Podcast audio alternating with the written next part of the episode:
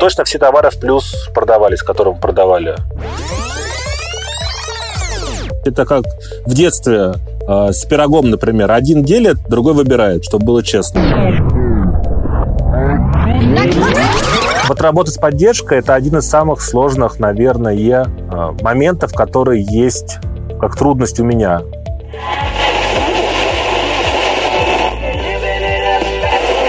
Когда мы все это начинали, он начал торговать телефонами на Озон, и к нему приходили реплики айфонов вместо настоящих айфонов.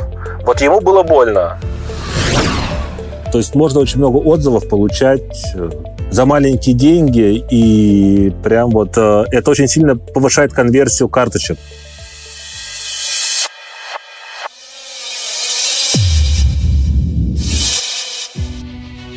Всем привет! На связи Дэн Ветренников, и это подкаст «Логово продавцов».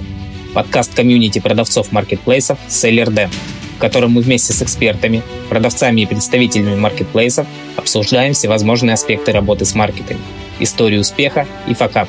Поехали!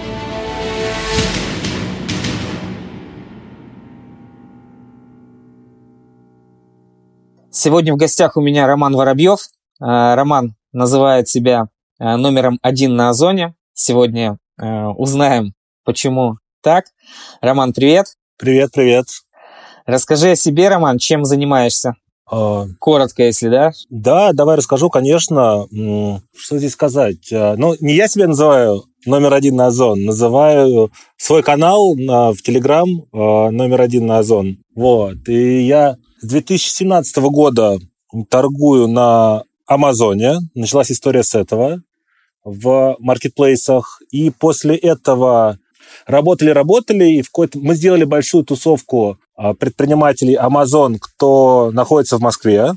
И а, мы с ними, собственно, встречались, общались, а, придумывали планы, как нам выходить на, на Amazon, как лучше торговать. И одна из участниц была Анна Каляева, которая в какой-то момент сказала, что, друзья, такое дело, что меня назначили руководителем маркетплейса Озон, ну, как назначили с Headhunter или, или как-то по-другому. И давайте-ка все хотите, попродавайте на Озоне. Вы такие опытные ребята, буду рад, рад вас всех видеть. И привела нам презентацию. Это было конец 2018 года. Вот. И мы такие все посмеялись, ну, думаем, ну, где Озон и где Амазон? Там на Озоне на одном товаре можно десятки тысяч долларов прибыли делать. А на Озоне там он только начинает, в России денег сильно меньше, чем в Америке. В общем, похихикали, отнеслись скептически. И ну, несколько наших ребят э, пошли э, в Озон, зарегистрировались и как раз успели в новогодний период 2018-2019. И показывают, собственно, статистику, сколько они продали, сколько они заработали.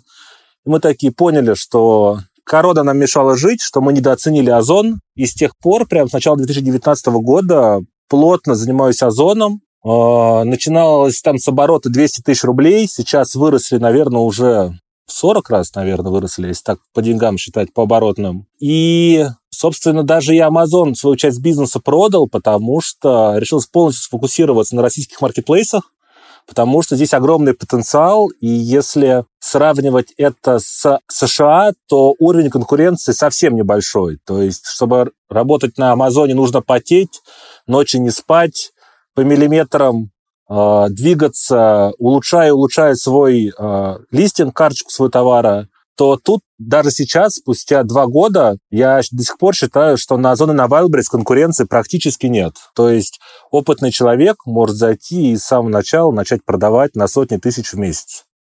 Вот. Ну, краткая история вот такая. Ну, конечно, в 2020 году, а, так как Wildberries все-таки а, хороший трафик генерит, мы туда тоже вышли, разумеется. В 2020, да, получается, вышли? На Wildberries, да. В прошлом, да. Угу. Глава 1. Начало.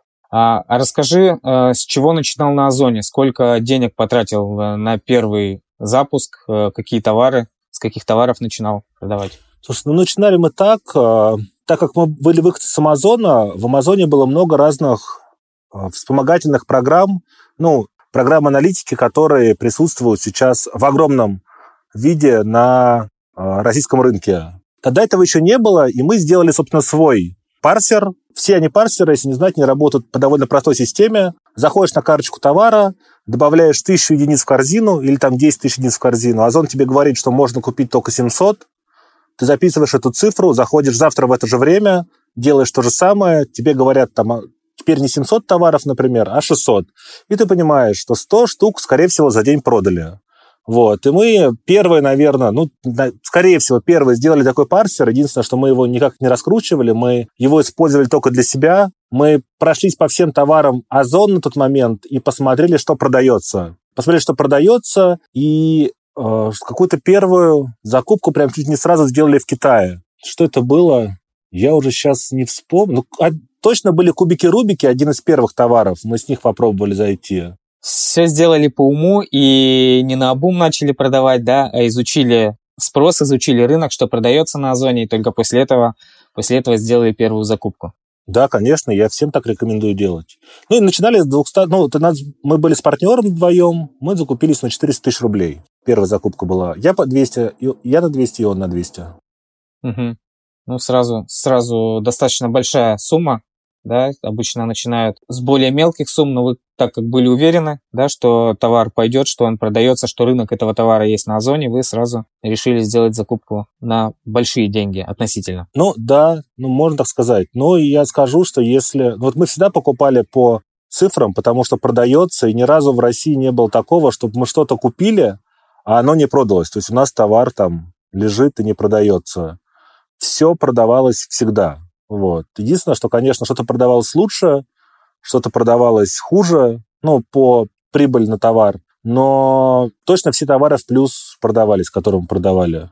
Я также рекомендую начинать всем начинающим, то есть зайти туда, где уже есть спрос, но невысокая конкуренция. Угу, угу. Где рынок есть, но не так много компаний и артикулов продается в этом рынке. Правильно, да? Понял тебя? Да, да. Глава 2. Сегодняшний день. А какие категории сейчас продаешь на Озоне?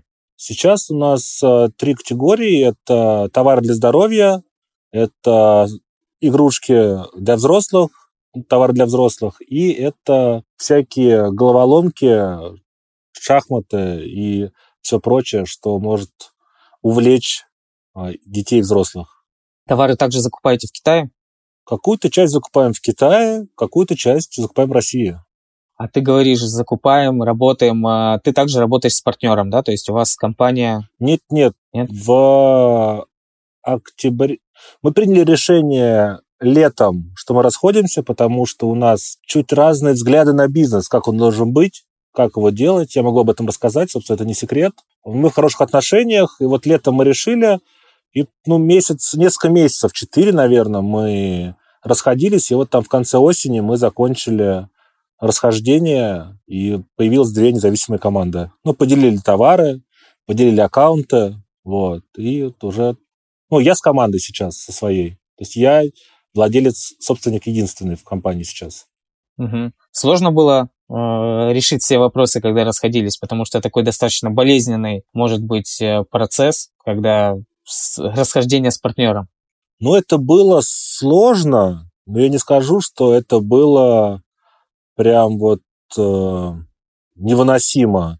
Ну, конечно, где-то пободались, где-то поспорили, где-то были не согласны с друг другом, но так как у меня с, мы дружим, и у нас хорошие отношения, и наша дружба всегда была на первом месте в, в бизнесе, то мы как-то пошли на уступки и в целом очень хорошо разошлись. Ну, это просто было как, как работа, то есть делаешь, делаешь, делаешь, потихонечку все товары, как-то строишь стратегию, чтобы все было честно, думаешь и про себя, и про партнера, и он так думал, и в целом все получилось. Ну, такой довольно болезненный процесс, потому что когда два человека ответственны за бизнес, вроде как и всю ответственность мы несем психологически пополам. Нас двое, чтобы не случилось, вдвоем разгребать.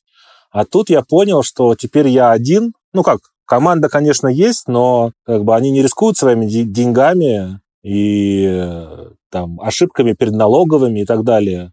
Вот. А я рискую. Вот это было психологически сложно понять, что теперь я один за все отвечаю, и только от меня все зависит. Но результаты супер. Это быстро прошло, и прям работа пошла хорошо. Я теперь сам направляю бизнес, мне не надо, условно говоря, ни с кем его согласовывать. Конечно, с командой согласовываю, но это как бы я и команда, а не мы партнеры. И, и прибыль есть, и настроение хорошее. Да, слушай, а как вы поделили э, между собой бизнес? Вы э, разделили бренды, либо разделили товар в рамках бренда? То есть вы сейчас одни и те же бренды продаете, либо разделили их между собой? Ну, грубо говоря, это было так, что мы из всех... У нас было много категорий товаров. У нас там и электронная техника была, и э, товары для животных были, и что-то еще осталось там у партнера.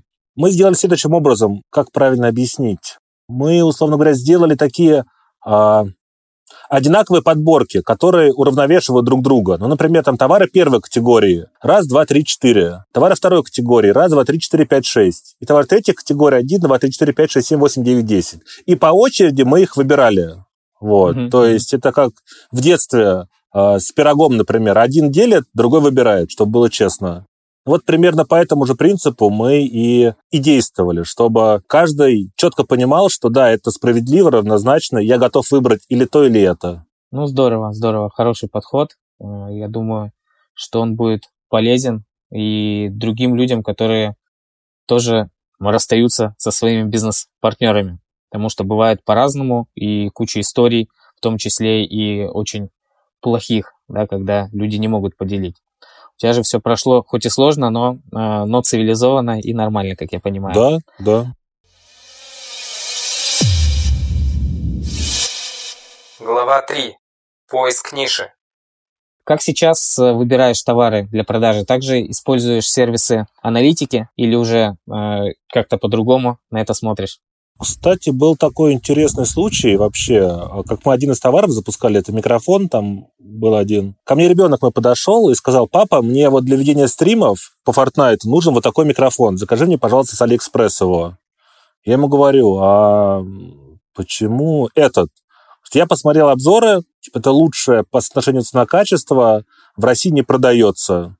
Я говорю, спасибо, сынок, давай-ка я закажу это с Алибабы, это будет чуть подольше, но там подешевле, и у тебя там всегда будет самый лучший микрофон. Он, конечно, расстроился, что не так все быстро, потому что дети хотят все быстро. И мы попробовали, и это стало прям хитом продаж. То есть были товары, которые мы запускали, кстати, вот не по классической схеме. А в основном всегда запускаем по аналитике. Э, даже сейчас смотрим новые товары, но мы уже не все товары смотрим.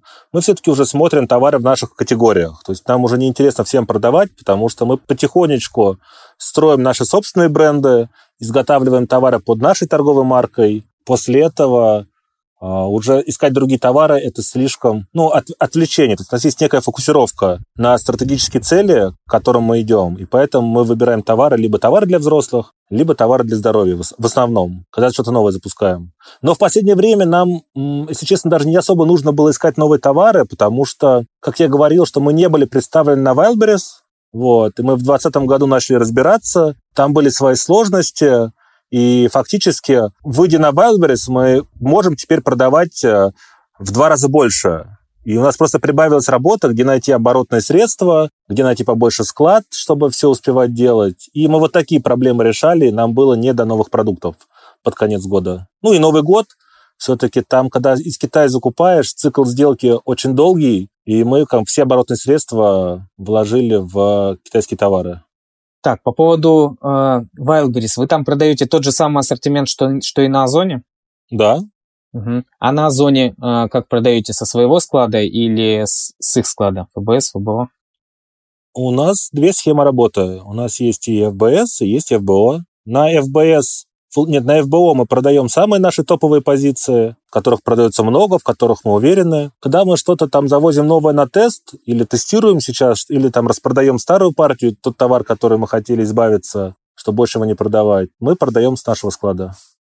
Угу. А когда полностью уверены, что товар идет, понят, понятен его там оборот, то уже завозите его на склад Озона для того, чтобы избежать рисков платы за хранение. По такой схеме работаете, да? Мы, скорее всего, на Озон завозим, потому что Но вот упаковывать один товар, я думал, как сделать там супер склад, чтобы мы классно упаковывали быстро много товаров, не было пересортицы и так далее. И мы с, там, с моим другом, кто у меня сейчас на складе работает, начали смотреть э, все видео в интернете по э, тому, как сделать суперэффективный склад. И в конце концов мы натыкаемся на видео, как работает склад озона, и я понимаю, что ну, это отдельный бизнес, который строить надо только им заниматься. Никто лучше не упакует и не, не сохранит товары, чем Озон, потому что они в это очень много денег вложили. И мы начали поэтому все сейчас выводить на Озон потихонечку, на склады Озона, потому что если все это у себя делать, то нужны, условно говоря, комплектовщики, кто будет все это упаковывать. Нужно много расходников, в том числе упаковочных материалов. А, нужно, чтобы каждый день к нам курьер приезжает от Озона, мы за это платим. И очень много получается а, расходов, которых можно избежать, если просто вывозить товары на склад Озона, и они будут этим заниматься. А я очень берегу ресурсы, мне жалко, как бы, когда у меня ребята работают, когда они могут там убиваются, когда они могут просто работать и при этом наслаждаться жизнью и деньги получать. Но все равно ведь э, даже когда ты отвозишь товары на склад, на склад Озона, ты их не можешь просто отвезти в заводскую упаковке, все равно их нужно, там, ну, большинство товаров доупаковать, по крайней мере, штрих-коды на них наклеить и собрать поставку. Ну, да, да, но это проще, чем упаковывать каждый товар в пленку или в, в что-то еще. Ну, получается, что и на FBS мы клеим этикетку, когда отправляем заказ, и на FBO мы клеим этикетку. Только на FBS мы еще все это упаковываем, а, что занимает довольно много времени и съедает упаковочных материалов. Ну и, собственно, труд.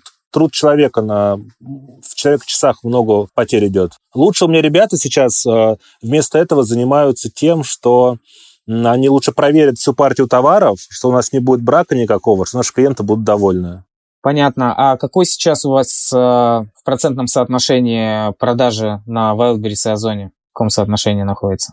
О, ну вот сейчас, наконец-то, вот мы сегодня только с утра с командой это обсуждали, наконец Wildberries приблизился к озону довольно плотно. То есть если раньше обычно это всегда было 15-20% приносит Wildberries и 80%, 85% озон, то вот на, по показателям сегодня уже было где-то, наверное, 58 на 42, вот так вот, если быть максимально точным. То есть Wildberries вот-вот уже догонит Озон ну, достаточно, достаточно хороший э, результат и достаточно быстро, да, если ты только, получается, в октябре зашел на Wildberries и уже так, так быстро растете. Ну, ну, команда, потому что есть, когда команда есть, и она понимает, что делать, и распределены ответственности, то все очень быстро получается.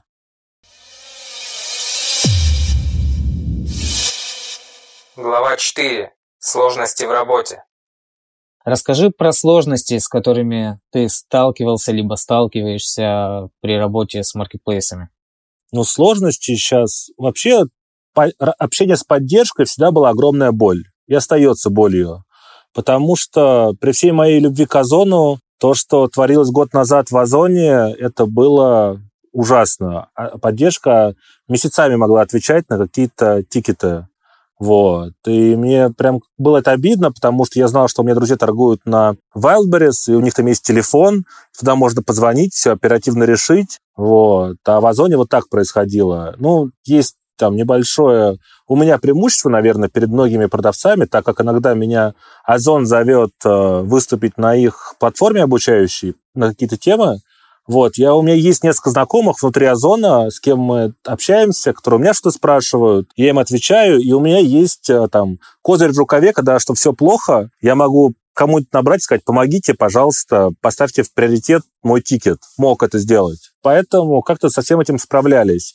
А вот сейчас э, все кардинально поменялось. А, Озон отвечает очень быстро на тикеты. Они прям перестроили всю свою систему. Я очень счастлив, что мне не приходится никого дергать а, лично в Озоне. А вот Wildberries абсолютно сейчас э, провалился по поддержке. У нас есть товар, который потерялся, и непонятно, где он и поддержка не отвечает. То есть сейчас с поддержкой Wildberries большая проблема. Но вот то есть то, что вот работа с поддержкой – это один из самых сложных, наверное, а, моментов, которые есть как трудность у меня. Ну, если еще по трудностям поговорить, дай подумаю, что прям Ну вот э, с партнером были трудности, потому что у него подход к бизнесу был, вот, например, мы заводим новый товар, завезли новые товары несколько.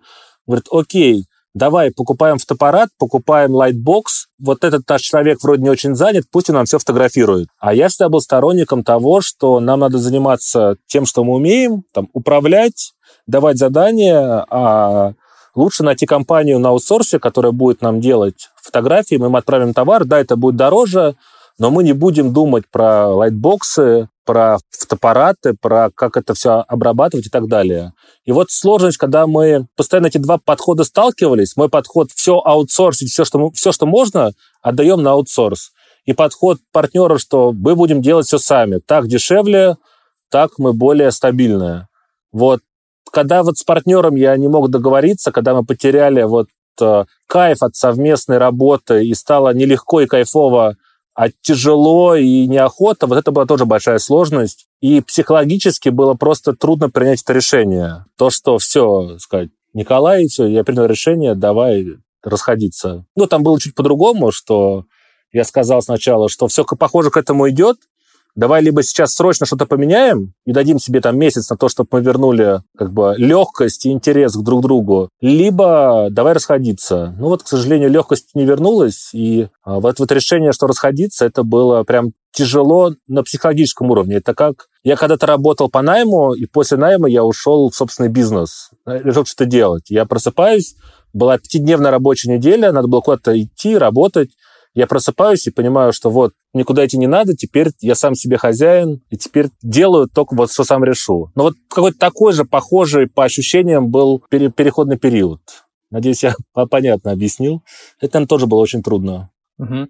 Смотри, если говорить про сложности, то э, часть поставщиков Озона э, жалуется на то, что Озон принимает возвраты у покупателей, не разбираясь, э, насколько там, прав покупатель сдавая этот возврат. Вот сталкивался ли ты с такой проблемой? Когда твои товары, там, БУ твои товары, которых использовали там две недели, месяц, либо которые в принципе не подлежат возврату, а, возвращают покупателя.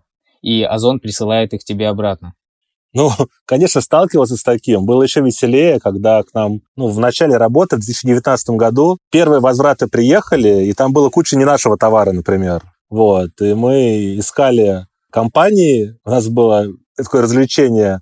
Мы прямо искали, кто это продает на Озоне, находили их координаты, звонили им и говорили, что мы тоже торгуем на Озон, к нам приехали ваши товары, пришлите курьер, мы вам отдадим. Такое тоже было. А, но сейчас, ну, у нас в целом хорошая прибыль, и наш, в нашей бизнес-модели заложено, заложены возвраты. Ну, то есть, ну, возвраты и возвраты. То, что ну, мы не можем продавать, мы выкидываем. То, что можно продать или кому-то интересно, могут разобрать сотрудники, например, или мы можем продать это на Авито, как БУ. Это для меня не является какой-то большой проблемой. Почему? Потому что мы сразу решили, что мы... Вот это прикольное решение было, кстати. У меня друг, когда мы все это начинали, он начал торговать телефонами на Озон, и к нему приходили реплики айфонов вместо настоящих айфонов. Вот ему было больно. Соответственно, и мы тогда решили, что мы не будем торговать дорогим товаром. То есть мы торгуем там от... Э, стараемся торговать от э, тысячи до трех тысяч рублей, чтобы наш товар стоил. Ну, соответственно, это цена розничная, в себестоимости он стоит дешевле. И если там на, даже на 50 отправок вернется один брак, ну, брак или возврат, или просто человек нас решил обмануть, мы просто этого не замечаем. Ну, для нас это не является критическим фактором. Угу. Но проблема, проблема в целом а, такая есть, да, что люди возвращают товар не из-за того, что он бракован, а из-за того, что там хотят как-то обмануть продавца. Ну или по собственной глупости. Например, мы продавали кухонные весы, я помню, это было интересно. И они серебряные, серебряного цвета. Вот. И мы их отправляем, получаю возврат, и говорят, какого хрена вы мне прислали вместо серебряных синие весы? Я такой думаю, как так мы не проверили, что нам китайцы прислали? Они, что ли, перепутали? Я открываю коробку, а человек просто не, не снял этот синюю защитную пленку с весов, например. То есть такие бывают странные случаи, когда просто люди ну, не додумались, как правильно товар использовать. Но это, конечно, можно на людей винить, винить в этом, но это хороший вопрос к нам, как нам изменить товар, чтобы такого больше не было, чтобы все точно понимали, что эта пленка, ее нужно снять. Потому что и такие клиенты, значит, наши встречаются. Что-то как нас накалывали, ну, бывало, да. Бывало, мы передавали м- детские кресла-качалки, и такое было ощущение, что там какие-то запчасти взяли, а нам какой-то шлак отправили, например. Ну, вот такое бывало. Но как бы это товарный бизнес, это просто надо быть к этому готовым, я считаю. Что вот люди такие. Но зато хор- хороших людей больше. Угу, угу. И закладывать это все в бизнес-модель, эти все а, расходы. Да, да.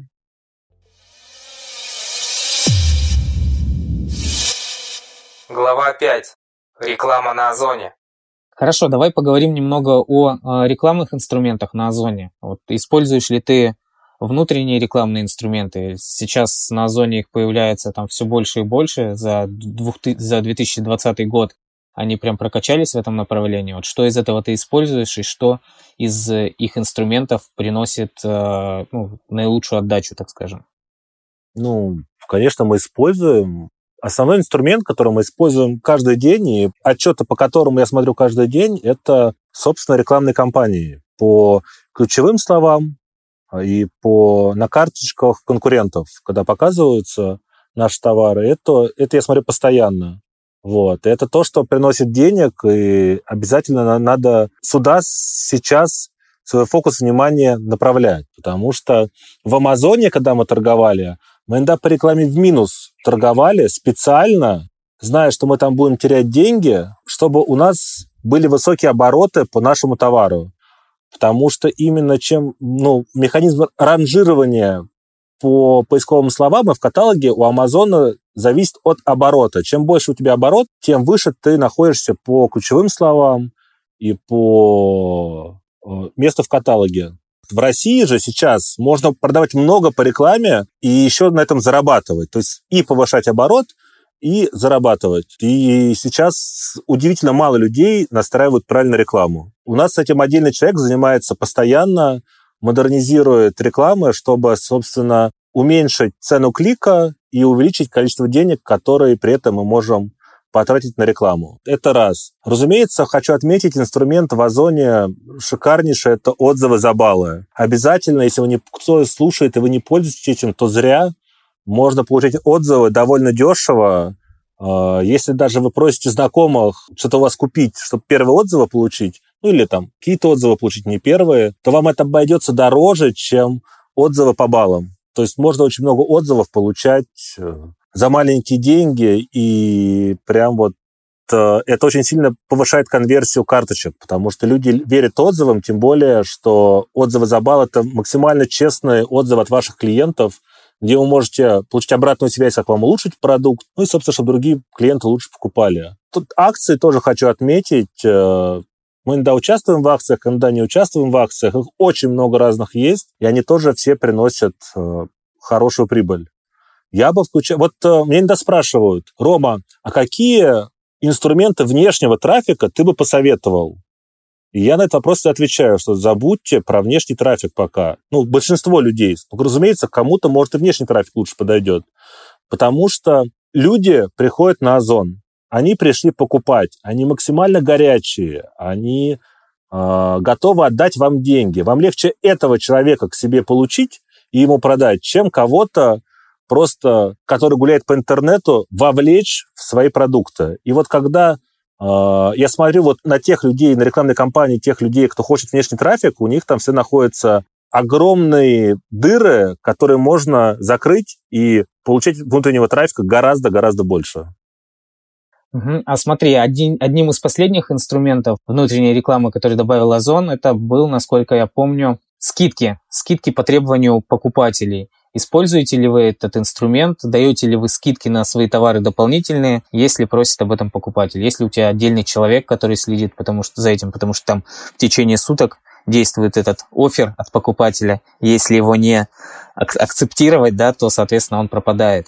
У меня есть человек, это э, менеджер маркетплейсов, человек, который занимается и там, заведением карточек на зоны на Wildberries и коммуникации с маркетплейсом, и занимается поставками товара с нашего склада на склады маркетплейсов, и общается, собственно, с покупателями. Вот этот человек у меня следит за, за скидками ну, ставят, но их не сказать, это не системный инструмент для меня. То есть его нельзя прогнозировать. Сегодня кто-то попросил, завтра не попросил.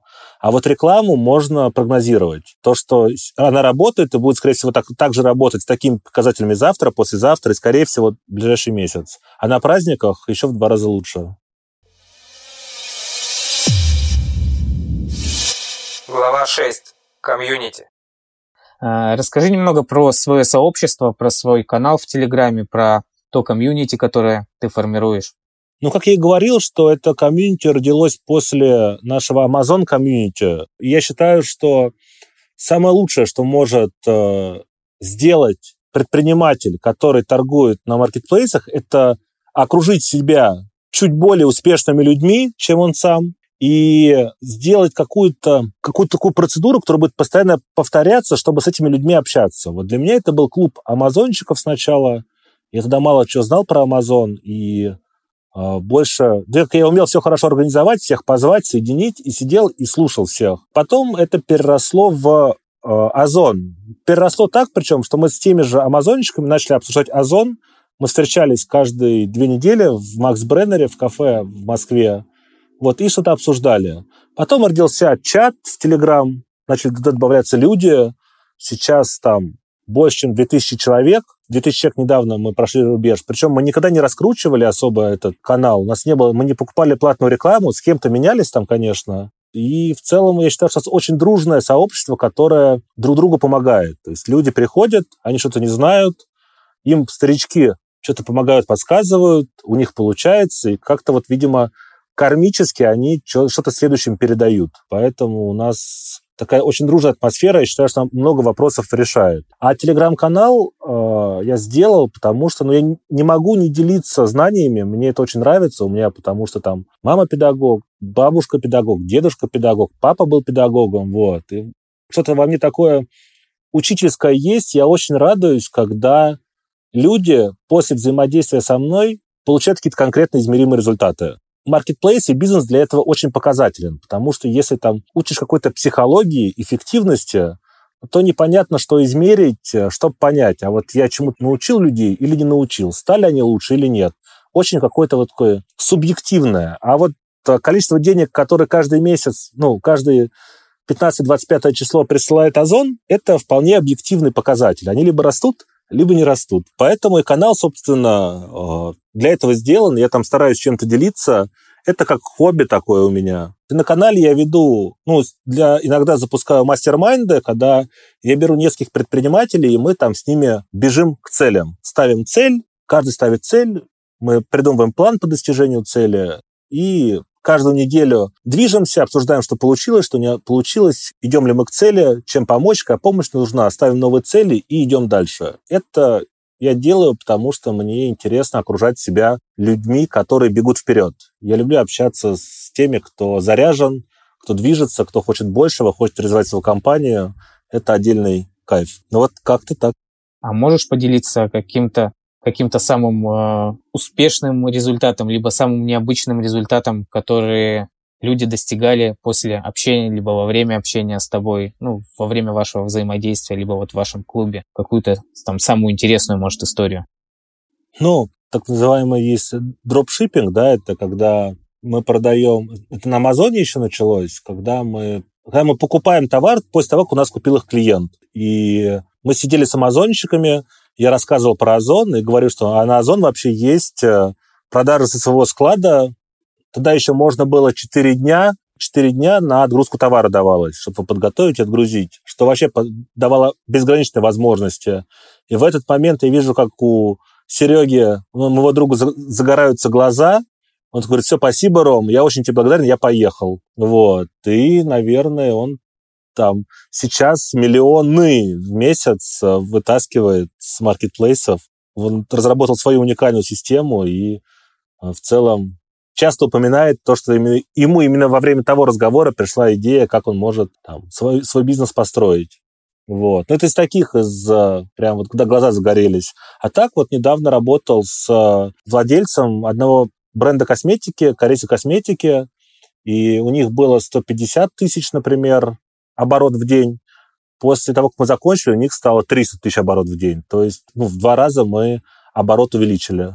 Ну, здорово, интересные результаты. А вот этот э, Сергей, он, получается, по дропшиппингу начал, да, работать с Озоном, то есть не вкладывая свои деньги? Да, да, да. Ну, хотя там все равно деньги-то, наверное, нужно было вложить, потому что оплаты это Озон все равно два раза в месяц оплачивает, да. Единственное, что у него был э, временной лаг, чтобы успеть купить этот товар, который уже заказали. На этом строилась бизнес-модель, да, как я понимаю? Да, это оптимизация денег, вложенных в товары, что они лежат. Но сейчас это стало, конечно, все сильно сложнее, потому что вместо четырех дней теперь дают сутки. И мы также тоже потом продавали. Мы договорились с фабрикой карнизов. У них было несколько тысяч товарных позиций. Мы их все выложили на Озон. И на Озоне заказывали, мы отправляли каждый день заказ на эту фабрику. Через... Мы были в Москве, фабрика была в Питере. К нам приезжала фура, выгружали там сотни этих корзин, карнизов, вот, и мы их отправляли. Тоже все только начало у нас получаться, только запах денег почувствовали, вот они миллионы, потому что когда много позиций, то легко торговать. И в какой-то момент все это прекращается, потому что Озон говорит, а теперь не 4 дня вам, а, собственно, сутки. А за сутки уже размахнуться гораздо сложнее, чтобы кому-то отправить заказ, оплатить его, получить товар, успеть его упаковать и отправить, собственно, на, ну, курьеру даже отдать, который к тебе приедет. Ну вот это, наверное, еще одна из сложностей работы с маркетплейсами, когда э, меняются правила игры постоянно. Ты должен подстраиваться под их правила игры. Согласен со мной? Безусловно, конечно. Вот сейчас это новое правило игры со стоимостью доставки новой на Озон с 1 февраля, я, честно, до сих пор не разобрался и не понимаю, за что мы теперь платим. То есть для меня эта система до сих пор непонятная.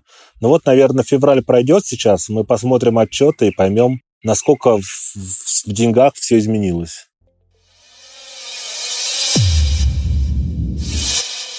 Глава 7.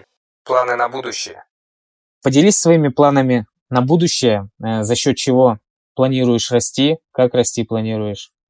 Ой, это хороший вопрос. Ну, план на будущее буквально вот сегодня... Ну, я сейчас на Бали нахожусь, и а, здесь куча классных людей, и я веду топ, тот образ жизни, о котором я и мечтал. Спасибо вообще большое Озону и Wildberries тоже, что эти компании как раз дают возможность, а, собственно, работать, находясь в любой точке мира. Да, я, конечно, понимаю, что склад у нас привязан к Москве, например, сейчас, но работая на Амазоне, мы даже в, Ами в Америке не были после того, как мы открыли Amazon, и мы там имели бизнес. Вот тоже сейчас, сейчас со временем Озон и Wildberries станут еще лучше, и еще будет проще э, путешествовать, передвигаться по разным странам и, и работать.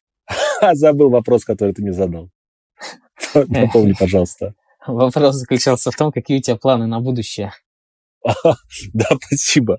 Я оттуда начал и что-то про Баль начал рассказывать, и План у меня такой, я очень хочу продолжать развивать сообщество, и я понял, что лучше всего людей объединяет совместные эмоции, когда вместе с друзьями что-то мы пережили вместе. Ну вот, например, из нашей там давней тусовки амазонщиков-озонщиков мы хотели как раз собраться на Бали, в этом году, и, к сожалению, только три человека успели прилететь до того, как э, Бали сказал, что мы... Индонезия сказала, что больше никого мы не пускаем сюда. И тут у нас большая тусовка, к сожалению, сорвалась.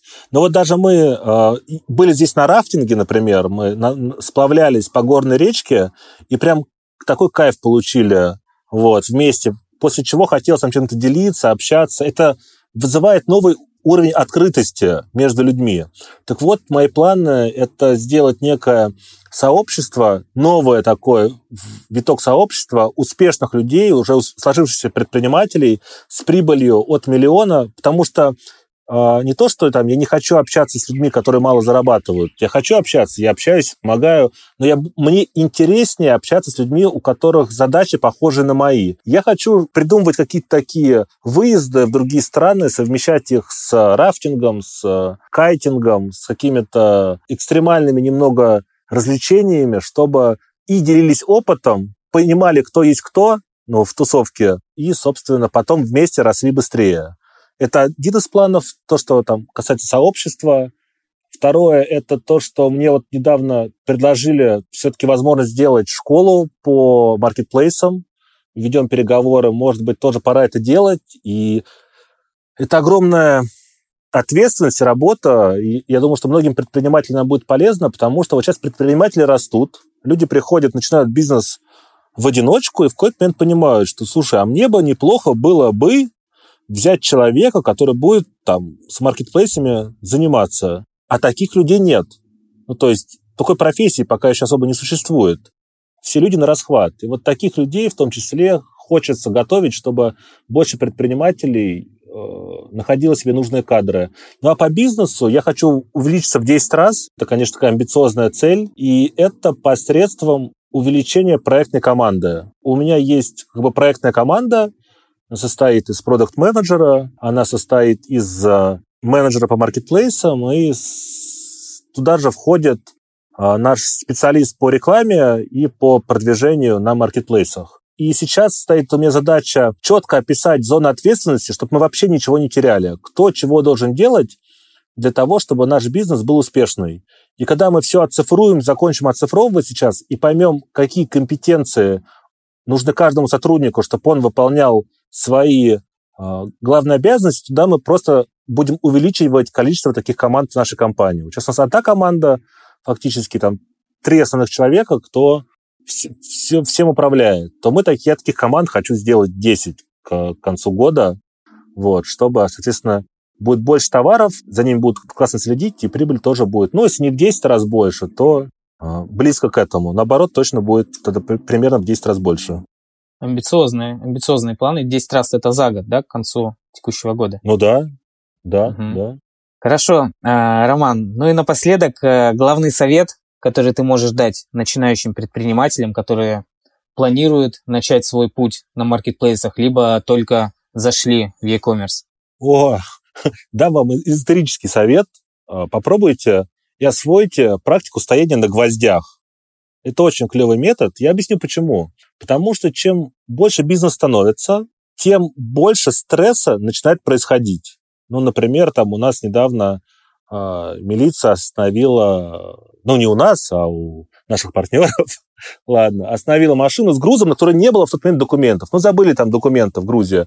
И я понимаю, что вот у нас там 2 миллиона грузов в машине, документов нет, и все. То есть меня прям стрессует. Я понимаю, что это там наша подготовка к Новому году идет. Сейчас, если этот товар где-нибудь зависнет, то я уже там себе страшные картинки нарисовал вообще, что меня там вызывают в полицию, идут какие-то допросы. Ну, ужас какой-то, вот. И таких вот стрессов разных. Или там, произошла ошибка по вине начальника склада, например, была отмена большого заказа, и мы наш аккаунт отправляют в блог за высокое количество отмен. А, то есть такие стрессовые моменты или в самый нужный там момент э, кладовщик забухал в Новый год, когда там отгружать надо. И таких моментов, они просто постоянно происходят. И психика должна быть к ним готова. И почему стоять на гвоздях? Потому что когда вы стоите на гвозди, у вас тоже начинается э, активное воздействие гвоздей на вас. Это неприятно. Вы ничего не можете себе повредить. Но если ну, на нормальные гвозди профессионально встаете. Вот. Но вы испытываете огромный стресс и желание уйти с этих гвоздей. И в этот момент можно тренировать свое состояние, что окей, несмотря на весь стресс, который вокруг меня происходит, я иду к своей цели, если, а я себе поставил цель простоять на гвоздях, условно говоря, 20 минут, и несмотря ни на то, что происходит, я буду продолжать двигаться цели. Также и в бизнесе. То, что стрессов будет много, и чем больше бизнес, больше уровень стресса начинается, но тут важно не отвлекаться на него, а все равно двигаться к цели, несмотря ну, ни на что. Вот такой вот э, немного эзотерический совет. Ну и как, а более приземленный совет, то, что конкуренция низкая до сих пор, здесь можно заработать, работать нужно будет много, но и результаты можно получить хорошие. Так что только вперед. Да, Роман, спасибо очень очень необычный совет. Тоже планирую воспользоваться твоим советом. Вот. Спасибо, спасибо тебе за разговор, за интересный разговор. Э, на этом все. Роман, пока. Я думаю, увидимся еще с тобой, услышимся. Да, Спасибо, да, как встретимся, обязательно поставлю на гвозди. Буду рад э, этим как бы поддержать тебя. Спасибо, счастливо, хорошего дня. Да, все, пока. На связи Дэн Ветренников, и это подкаст «Логово продавцов». подкаст комьюнити продавцов маркетплейсов SellerDen, в котором мы вместе с экспертами, продавцами и представителями маркетплейсов обсуждаем всевозможные аспекты работы с маркетами, историю успеха и факап.